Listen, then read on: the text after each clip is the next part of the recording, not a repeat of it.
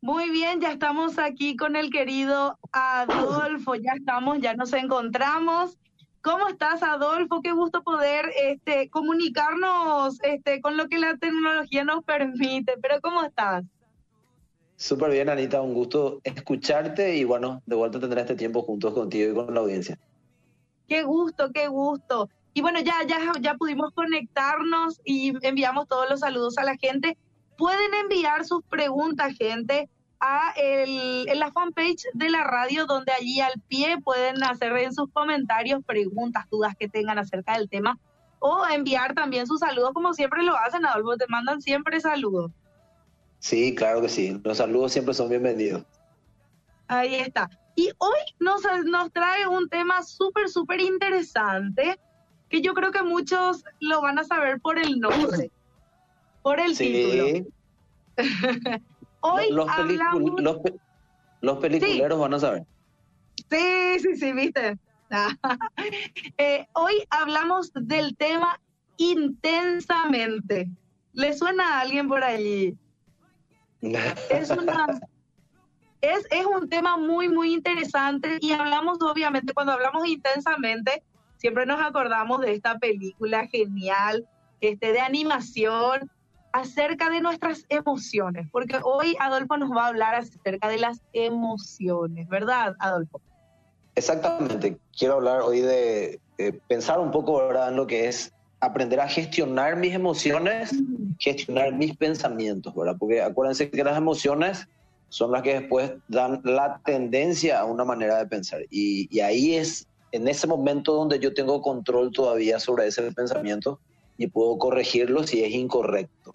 Le pusimos intensamente, las chicas estuvieron trabajando con eso, pero le pusimos intensamente con M mayúscula antes de ente, como diciendo, hey, eh, que la intensidad no te deje sin pensar. Normalmente cuando alguien es intenso en algo, eh, pone todas sus emociones, toda su pasión allí, pero no piensa.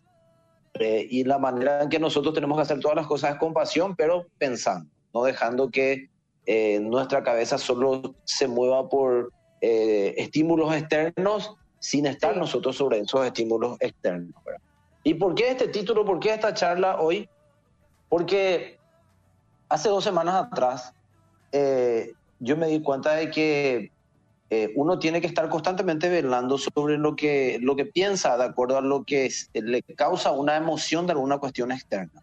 Hace unos podcasts atrás, cuando empezó la, cuarentena, habíamos hablado nosotros de aprender a escuchar bien, de filtrar eh, lo que yo oigo, porque hablábamos de que hay mucha información que circula eh, y que la mayoría de las informaciones son alarmistas o generan más intriga que tranquilidad. Eh, por todo este tema de la incertidumbre de la pandemia, qué va a pasar, hasta cuándo lo que vamos a estar eh, todavía gran parte del país en cuarentena, cuándo va a terminar esta cuarentena inteligente que empezó, voy a trabajar, voy a tener recursos, no voy a tener recursos, todo lo que está pasando mucha gente. o otros a lo mejor no preocupados si van a tener plata o no, pero ya no aguantan más estar en su casa. y un montón de cosas, ¿verdad? Y yo me di cuenta que vos puedes escuchar una información hoy o, reaccionaste de alguna manera porque percibiste algo y te das cuenta eh, que no es correcto y lo cambias. Decir, bueno, este pensamiento no corresponde que yo tenga o no corresponde, no corresponde que esté eh, como masticando en mi, mente mucho tiempo ese pensamiento y lo corrijo a través de lo que la palabra de Dios me dice que yo tengo que pensar. Acuérdense, la palabra siempre es nuestra vara de equilibrio. Para los que dicen, Sí, Adolfo, por la palabra no dice exactamente eh, cuándo va a terminar esto, cuándo no va a terminar, si ya llega para el fin del mundo, si no esto ya al fin del mundo, si es antes o ya estamos dentro. Eh, la palabra no dice ninguna de esas cosas. Primero que mentira porque sí dice muchas cosas. Y segundo, aunque la palabra no te diga X por X o A por A cada detalle, sí te va a dar siempre eh, una guía de cómo tenés que pensar y actuar en esa temporada. Entonces, ¿qué hago yo? Recibo el pensamiento, lo corrijo. Y estoy tranquilo, eh, disfruto del día, eh, tranquilo, espectacular. Pero es increíble que al día siguiente o ese mismo día, horas después, viene otra información que te hace dudar de la información que ya te hizo dudar, pero que vos dijiste, ah, no, no, esto no está correcto, voy a pensar correctamente. Y tenés la tendencia de vuelta a pensar incorrectamente de acuerdo a ese estímulo externo eh, que, que, ah, que, que, trae esa emoción. Entonces, ¿qué tengo que hacer yo? Yo tengo que estar velando todo el tiempo en cómo voy a pensar, cómo voy a gestionar esa emoción para empezar también a gestionar el pensamiento correcto y tener la actitud y el pensamiento correcto para cómo voy a actuar. Entonces, eh, eso queremos hoy tratarlo un poquitito. Y nosotros siempre tenemos que saber, Anita, que nosotros, eh, eh, la Biblia nos enseña que tenemos que vivir por convicciones, no por emociones. De hecho, la Biblia dice que como el hombre piensa en su corazón, acuérdense que nuestros pensamientos son todo el tiempo atacados por los estímulos externos. Yo tengo que controlar en mis pensamientos lo que esa emoción causó. Entonces, la Biblia dice que como el hombre piensa en su corazón, tal es él. O sea, como vos pensás, así vas a actuar. Como vos pensás, así vas a hacer. Hoy sigue siendo una discusión enorme. Yo tengo que seguir. Hay gente que es, ¿cómo te puedo decir, Anita? Tiro fácil, pero no con la pistola, sino con mensajes y videos tontos. O sea, todo el tiempo está circulando información y yo no puedo creer. A veces me envían a mí información. Ayer, por ejemplo, me mandaron una información de que eh, J, el cantante este brasilero, es, supuestamente homosexual. Y dice, ¿fue cierta esta información? Entonces le digo, no sé. Yo estoy escuchando recién. Y segundo, te aconsejo que no hagas circular información si no te consta. Porque hay mucha gente que va a empezar a creer en esa información sin ser una información certificada. Entonces, cuidado con seguir enviando mensajes. Y entonces, la Biblia dice que yo tengo que manejarme por las convicciones que me da la palabra sobre cualquier situación y cualquier circunstancia. Entonces, Satanás es muy especialista en meter duda sobre un pensamiento. Él tiene que lograr meter una pequeña duda sobre una convicción tuya y esa convicción se hizo pedazos. Ella empezó a caerse así en eh, tipo, ¿cómo se llama el que tenés que sacar los los, los ladrillitos, no el ladrillito, ¿cómo se llama? Eh, tembleque. el, tembleque. Eh, eh, yo tengo que meter una pequeña duda nomás ahí en lo que era tu certeza, tu convicción, y empieza a caer ese tipo, ese tembleque cuando empezó a temblar una parte arriba, después ya se cayó todo. Entonces, yo quiero, yo quiero tratar tres puntos o tres palabras hoy que me van a ayudar a mí a gestionar correctamente mi emoción sobre mis convicciones, ¿verdad? La primera palabra es duda. La segunda palabra es certidumbre. Y la tercera palabra es fe. Vamos a hablar primero de duda. Miren, la Biblia dice, la Biblia, perdón, el diccionario dice que una duda es una indeterminación entre dos decisiones o dos juicios. Podríamos agregarle también dos pensamientos, una indecisión entre dos pensamientos, dos juicios, que van a llevar a una decisión final. Se trata de una vacilación que puede experimentarse entre un hecho, o ante un hecho, mejor dicho, una noticia o una creencia. Fíjate, una vacilación que experimentamos ante un hecho, una noticia, que es palabra de moda hoy, o una creencia. La duda supone un estado de incertidumbre, donde hay dudas, no hay certezas. Y esa palabra me llama mucho la atención porque la Biblia dice que la fe es la certeza de lo que se espera, la convicción de lo que no se ve. Dice entonces que donde hay duda, eso produce un estado de incertidumbre. Palabra muy de moda hoy, incertidumbre, ¿verdad? La duda produce un estado de incertidumbre. ¿Por qué la gente tiene tanta incertidumbre hoy? Porque tiene duda de la realidad, de qué es lo que está pasando realmente.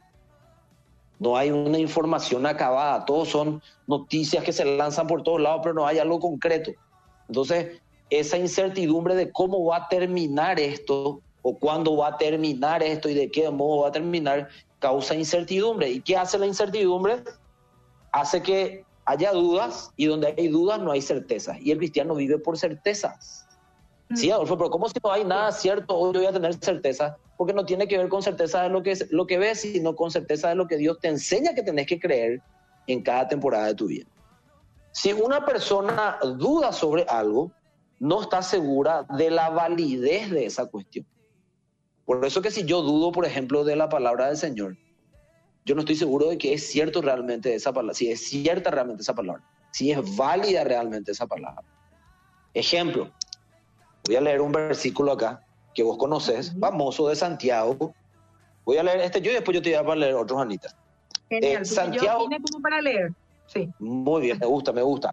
Santiago capítulo 1, versículo 2 al 8 dice, amados hermanos, cuando tengan que enfrentar cualquier tipo de problemas, acentúo cualquier tipo de problemas. Eso incluye coronavirus, eso incluye cuarentena. Dice, considérenlo como un tiempo para alegrarse mucho. Espera, alegrarme mucho, ¿por qué me alegraría yo en medio de una, eh, como de un problema? Consideren un tiempo para alegrarse mucho porque ustedes saben que siempre que se pone a prueba la fe, eh, nuestra fe está siendo probada, ojo, siempre que se pone a prueba, a prueba la fe, dice acá, la constancia tiene una oportunidad para desarrollarse. Entonces, mm. esta temporada de cuarentena y de, eh, como de incertidumbre es una oportunidad para qué? para desarrollar mi constancia en mi fe. Wow, o sea, este tiempo estamos en el gimnasio de la constancia. Totalmente. Es para afianzar tus tu, certezas, para afianzar tus convicciones, para afianzar tu fe. Y dice, así que dejen que crezca, pues una vez que su constancia se haya desarrollado plenamente, Dice acá, serán perfectos y completos y no le faltará nada. No le faltará nada. ¿A quién no le falta nada? Al que cree. Puede pasar circunstancias difíciles, puede pasar situaciones complicadas, pero en medio de eso va a estar la provisión de lo que necesite, sea dinero, sea sanidad, eh, sea tranquilidad, eh, eh, lo que quieras llamar. Después dice, si necesitan sabiduría, pídansela a Dios, pídanselo a nuestro generoso Dios y Él se la dará. No los, no los reprenderá por pedirla, dice. Cuando se lo pidan, y acá viene el punto, asegúrense de que su fe sea solamente en Dios. Y escucha esto, Anita, y no duden. Acá está hablando de la sabiduría, cuando le pido a Dios sabiduría, pero se aplica en todas las áreas. Y dice, porque una persona que duda, y acá quería llegar, tiene la lealtad dividida. Lealtad dividida. ¿Lealtad dividida de qué? De lo que crees. Sí. Tu lealtad está dividida. De repente crees en lo que Dios te dice que tenés que creer independientemente de las circunstancias, pero le dejas entrar la duda y ahora tu lealtad está también en parte hacia eso otro. Y si realmente es cierto otra cosa y después si realmente no voy a tener plata porque no hay los trabajos, se le echa a todo el mundo y después si yo me enfermo también y después si tal cosa también. Dios nunca te prometió que no te vas a quedar sin trabajo ni nunca te prometió que no te vas a enfermar. Lo que sí te prometió es en medio de esas cosas estar contigo y darte la salida. Entonces, ojo con eso, ojo con mi lealtad, lo que yo creo se divide cuando yo doy lugar a la incertidumbre yo puedo ver que algo no esté claro externamente, pero yo sé que mi vida como hijo de Dios ya no puede estar limitado por lo que no es claro externamente.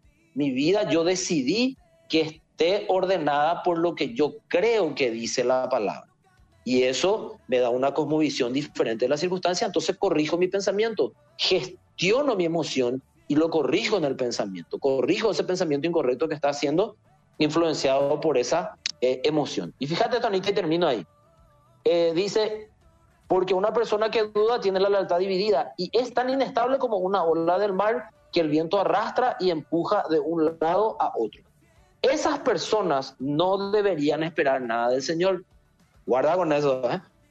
Su lealtad está dividida, escucha esto, su lealtad está dividida entre Dios y el mundo. Clarísimo. Y son tan inestables en todo lo que hacen. Entonces, mucho cuidado con no estar gestionando día a día, minuto a minuto, segundo a segundo tus emociones en esta temporada. Porque vas a entrar en este cuadro donde tu lealtad a lo que crees se va a dividir y ahí te puede pasar cualquier cosa. Van a bajar, tu, eh, van a bajar tu, ¿cómo se llama? Tu, tus defensas porque estás muy preocupado, porque estás muy afanado. eh, vas a estar estresado, eh, no vas a rendir en nada lo que hagas, le vas a sufrir a tu familia también, le vas a contagiar a tu familia también de incertidumbre y ya entra un montón de cosas. Un ejemplo. Sí. El, hace una, la semana pasada no tuvimos nosotros podcast porque estábamos con el tema del Día del Trabajador. Claro. Nadie casi trabajaba, pero era feriado por el Día del Trabajador, ¿verdad? Bueno, sí. eh, eh, como es la utopía, ¿verdad? Y mi hermana actualmente está como administradora de una flota de Uber. Y una flota muy importante de Uber. ¿Y qué pasó? Eh, un día estamos desayunando acá nosotros la semana pasada y viene mi hermana en, el comedor, acá en la cocina, y dice, eh, sucedió algo inesperado. A eso agreguémosle que hay muchas chicas que son bastante exageradas, ¿verdad? Y también hombres. Bueno, en este caso, bueno, mi hermana, mi hermana es muy peculiar, muy peculiar en eso. Y, dice, sucedió, algo, sucedió algo inesperado. Y mm. sí, ¿qué pasó? Le dijimos, pues estábamos con papá desayunando. Y dice, un miembro de la flota de Uber fue a hacer un delivery a un supermercado para un cliente. Y cuando eh, llegó en ese lugar, en la entrada, antes de que pase ¿verdad? al interior, le toman la temperatura y encontraron que tenía 37.6 de temperatura. Para nosotros 37.6 de temperatura es febrícula, o sea, tu cuerpo, claro, tu cuerpo está teniendo alguna, eh, como es alguna infección interna mínima y está haciendo, avisándole a tu cuerpo que está sucediendo eso, entonces tenés una fiebre mínima y ya le dijeron, no, ahora mismo tenés que hacerte las pruebas para descartar que sea coronavirus eh, y esto que aquello y no contagiarle a nadie. 37.6 de temperatura, coronavirus, pero por favor, o sea, ¿cómo cambiaron los tiempos por toda la incertidumbre? Anteriormente, hasta hace nueve o diez meses atrás, si vos tenías 37.6 de temperatura, ¿qué te decía tu mamá o el doctor? Tomate ahí una noalgina o tomate no sé qué cosa y ya está, ya, ya te, tranquilo. Ya, te, va a pasar. ya te va a pasar, date una ducha fría. Ahora ya se escandalizan todos. ¿Qué hizo este hombre? Mandó un mensaje en el grupo de WhatsApp de la flota de Uber donde decía no le deseo a nadie esto que me está pasando parece que tengo coronavirus. Ya se armó un bolón porque todos tuvieron contacto con él. Mi hermana sí que ya vino a hablarnos con tapaboca, pues ella también tuvo contacto. Un desastre. Entonces yo le dije, yo no puedo creer, ¿por qué tienen que esperar lo peor? ¿Dónde están sus convicciones? Las certezas. Dios nos enseña que nosotros no tenemos que negar la realidad, pero tenemos que vivir por convicciones.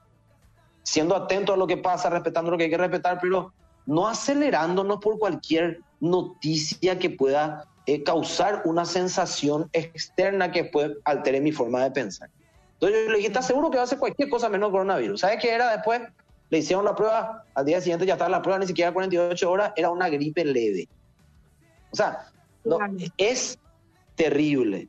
Y eso pasa cuando yo no gestiono mis emociones. Yo tengo que estar gestionando todo el tiempo, filtrando el pensamiento que produce un suceso externo como una noticia y corregir eso dentro de mi cabeza. La segunda palabra, certidumbre. El término proviene del latín, dice certitudo, y llega a nuestro idioma como certidumbre. El concepto alude a una convicción, a una certeza o a un convencimiento. Me encanta. Convicción, certeza y convencimiento. Qué interesante que dos de estas palabras aparecen en la Reina Valera, en la traducción de la Reina Valera, cuando dice la fe, pues la certeza de lo que se espera, la convicción de lo que no se ve. O sea, es una seguridad de algo. Muchos cuando yo menciono esta palabra dice Adolfo, pero vos no puedes enseñarle a la gente seguridad hoy porque ¿qué pasa si le agarra el coronavirus? Yo no estoy diciendo que no te pueda agarrar el coronavirus. Pero aunque te agarre el coronavirus, si vos tenés certidumbres en Dios, Dios sigue en control y vos tenés que estar tranquilo. ¿Verdad? Entonces, ¿qué pasa? La certidumbre se asocia a una seguridad o a una evidencia. Hay traducciones de la Biblia que dice que la fe es la evidencia de lo que no podemos ver. O sea que también es una palabra que la palabra de Dios usa. Y dice, por lo general, esta sensación o idea genera tranquilidad. Así como en sentido contrario, la incertidumbre provoca inquietud y nerviosismo. La certidumbre tiene que ver con la fe. Y con eso voy a ir cerrando las tres palabras. Y después vamos a leer algunos versículos para cerrar. Fíjate, Anita, nosotros sabemos lo que es la fe, lo acabo de decir, Hebreos 11.1 es pues la fe, la certeza de lo que se espera, la convicción de lo que no se ve. Busquen el diccionario que dice el diccionario fe. Y dice, es la creencia, confianza o asentimiento de una persona en relación con algo o con alguien. Y como tal se manifiesta por encima de la necesidad de poseer evidencias que demuestren la verdad de aquello en lo que se cree. Esto me encantó. El que tiene fe no necesita de una evidencia física para creer en algo. El que tiene fe, sus convicciones le hacen creer en lo que cree, porque no está infundada, está fundada en una verdad de Dios. Y al final voy a terminar con, hablando de ese tema de la verdad. Entonces, eh, el que tiene fe, independientemente de lo que ve, él tiene una certidumbre sin tener una evidencia de cómo va a terminar algo, él tiene una certidumbre de que para él va a ser lo mejor como termine, sea lo que sea. Y dice, así fe puede referirse a la vez a creer en algo o las cosas o principios en los que creemos. Creer en algo lo hace cualquiera. Creer en los principios que tiene y sostenerlos, como le llamamos hace rato en Santiago, una oportunidad para desarrollar la constancia en tu fe, ¿verdad? Creer algo no va a cambiar eso, creer algo todo el mundo lo hace. ¿Qué haces con lo que crees? Es lo que va a marcar esa diferencia. Sostener esos principios que vos tenés independientemente de lo que tus ojos ven en cada circunstancia, lo que Dios te dijo que tenés que vivir en cada temporada. Y entonces para terminar, asimismo como fe se denomina la credibilidad que se ha otorgado a algo o a alguien debido a su autoridad, fama o reputación de ella. Mm. Pregunto, ¿qué autoridad tiene Dios para tu vida? Segundo, ¿qué fama tiene Dios para tu vida? Y tercero, ¿qué reputación tiene Dios para vos? Porque que yo sepa, Dios nunca te falló. Mm. Si Dios dijo algo, Él nunca te falló. Mentira, porque Dios me prometió tal cosa, pero no pasó. No, eso no significa que Dios te falló, no, no es el tiempo no es el momento. Entonces, mi fe está fundada en la fama de Dios y en la reputación de Dios. Y toda la Biblia me habla de la fama y la reputación de Dios. Y yo como hijo de Dios soy testigo de la fidelidad de Dios en cada temporada. Entonces, yo tengo que pensar lo correcto. Tengo que aprender a gestionar mis pensamientos. Eh, no sé, Anita, si quieres decir algo, yo acá te voy a leer algo después contigo. Justo, justo cuando vos hablabas acerca de la certeza, eh, y creer en algo a pesar de no ver las pruebas de ello. Y me acordaba de las palabras mismas de Jesús. Decía él este, que eran dichosos aquellos que sin ver creían. ¿Verdad? Así mismo. Me, recordó un poco eso. Porque está diciendo, esa gente realmente tiene fe, esa gente realmente tiene convicción. De hecho, me diste pie a lo, a lo que quería leer. Una fe finalmente es también un documento que certifica la verdad de algo. Wow. ¿Y cuál es ese documento que certifica la verdad de algo? La palabra de Dios. La palabra de Dios no es ficticio, es histórico. Dios siempre fue fiel, Dios seguirá siendo fiel y sigue siendo fiel. Pasa que no va a ser a tu manera nomás, porque como dijimos alguna vez que la fe no es creer que Dios hará lo que yo quiera, la fe es creer que Dios hará lo correcto. Entonces, yo tengo que descansar en esa convicción. Y vamos a leer algunos versículos finales, pues estamos la hora ya, ¿verdad? Anita, ¿podés leer Hebreos 11.6? Si tenés en la versión de la TLA. A ver, aquí se me cerró un poco la Biblia, pero ya la abro. Seguí buscando, yo leo mientras tanto un versículo. Eh, segunda Timoteo 1.7 dice, pues Dios no nos ha dado un espíritu de timidez, sino de poder, de amor y de dominio propio. O sea que Dios te dio también poder para tener dominio propio sobre tus emociones, saber gestionar tus pensamientos. Tenés esa autoridad de Dios para ordenar tus pensamientos a través de los pensamientos de su palabra. ¿Qué dice Anita? Hebreos 11:6. Aquí te digo 11:6. Ya tengo aquí. ¿Qué dice? dice lo TLA. Ah, TLA, perdón. que la NTV, perdón. Quiero decir nomás, quiero decirle más a la audiencia que Anita, un minuto casi conmigo buscando el versículo. No, mentira, mentira, mentira. ¿Qué dice Anita? Perdón, perdón. Te, te, voy a devolver eso, ese minuto. Dice, porque a Dios no le gusta que no confiemos en Él. Para ser amigos de Dios, sí. Puedes leer de vuelta, eso me gustó. Ok, te, te leo. Porque a Dios no le gusta que no confiemos en Él. Para ser amigos de Dios hay que creer que Él existe y que sabe premiar a los que buscan su amistad. Me encanta esta versión. ¡Wow! ¿Te gustó? Sabía que te iba a gustar. ¡Tremendo!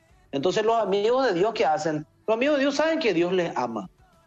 Y que Dios cuida de nosotros en cada circunstancia. Ordena tu pensamiento en base a esa verdad. Eso es fundamental. Y voy a dejarte que leas unos versículos finales, pero antes voy a contar algo. Filipenses capítulo 4, versículos 6 al 9, Anita, versión NTV. Y mientras vos te preparas, mientras vos te preparas con, con, eso, yo voy a decir, voy a agregar algo. Eh, el amor decimos nosotros que no es un sentimiento.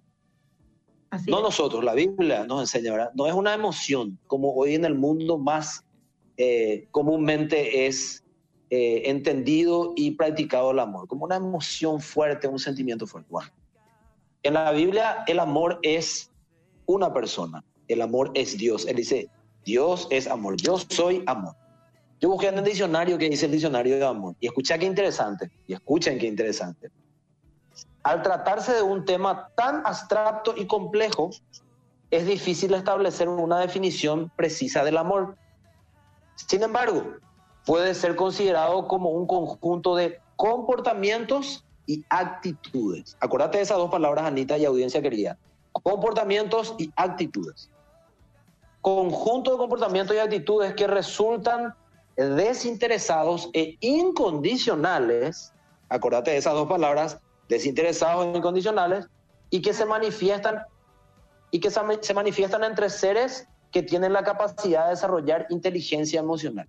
No hay mayor ser con inteligencia emocional que Dios. Él tiene sus emociones siempre equilibradas y Él te ama. creó las emociones. Así mismo. Y dice, esto quiere decir que el amor solo puede ser experimentado por los seres humanos, aunque otras especies también son capaces de establecer nexos emocionales como los perros, los caballos o los delfines. ¿A qué quiero llegar para terminar? El amor es una persona. Nosotros decimos, Dios es amor, pero cuando nos pasa lo que estamos esperando, dudamos de ese amor. Ahora, yo pregunto, hace rato decíamos que fe tenía que ver con la autoridad, la fama o la reputación que tiene alguien. perdón. Eh, ¿Dios te falló en algo? Es una pregunta. Porque Dios no solamente se quedó en decir, yo soy amor, sino Él en comportamientos, y actitudes todos los días te muestra que te ama. Todos los que dicen ser cristiano no pueden decir que Dios no haya hecho algo a favor de su hijo.